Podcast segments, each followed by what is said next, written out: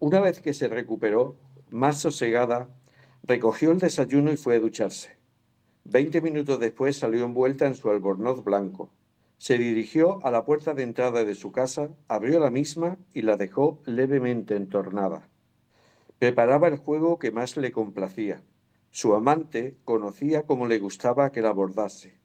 Entraría a hurtadillas y la atacaría por detrás, justo cuando ella se acicalaba delante del espejo del lavabo. Era la señal de identidad de sus juegos eróticos. Mientras usaba el secador de pelo y alisaba su espléndida melena rubia, debatía en su mente qué prendas elegir para recibir a su amado. Se decidió por un conjunto de encaje negro, formado por una braguita diminuta y un sujetador en el que sus pezones se vislumbraban con atrevimiento. Completó su especial atuendo con un salto de cama semitransparente del mismo color. Sabía que la vestimenta no le duraría mucho puesta, pero ella se sentía poderosamente atractiva y era consciente del efecto que producía en los hombres la visión de su sensual cuerpo. Empezó a maquillarse con especial mesura cuando escuchó débilmente el sonido de la puerta de la entrada cerrarse.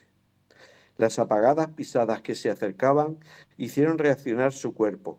Notó cómo sus pezones luchaban con el encaje del sujetador, excitados ante la inminente llegada de múltiples caricias. Esparcía el perfume por su piel y ésta le proporcionaba sensaciones de estremecimiento y goce. Lo sentía tan cerca. Cerró los ojos y quiso deleitarse con sus primeros roces. Quería disfrutar con las ardientes olas de placer de la gran marejada que se avecinaba. Notó su respiración agitada, sus dedos en su cuello. Esperaba sus primeros besos, el suave y dulce contacto de su piel sobre la suya, pero nada de esto sucedió. Esos dedos no acariciaban, esos labios no besaban, ese olor de hombre no era el de Paulino. Súbitamente aterrada, abrió los ojos y descubrió con horror la imagen que reflejaba el cristal del lavabo. No pudo hacer mucho más que mirar. Aprisionada contra la pila del aseo, contempló cómo el cuchillo cortaba limpiamente su cuello y la sangre salpicaba todo alrededor. Instintivamente levantó sus manos para intentar tapar la enorme herida por donde se le escapaba la vida.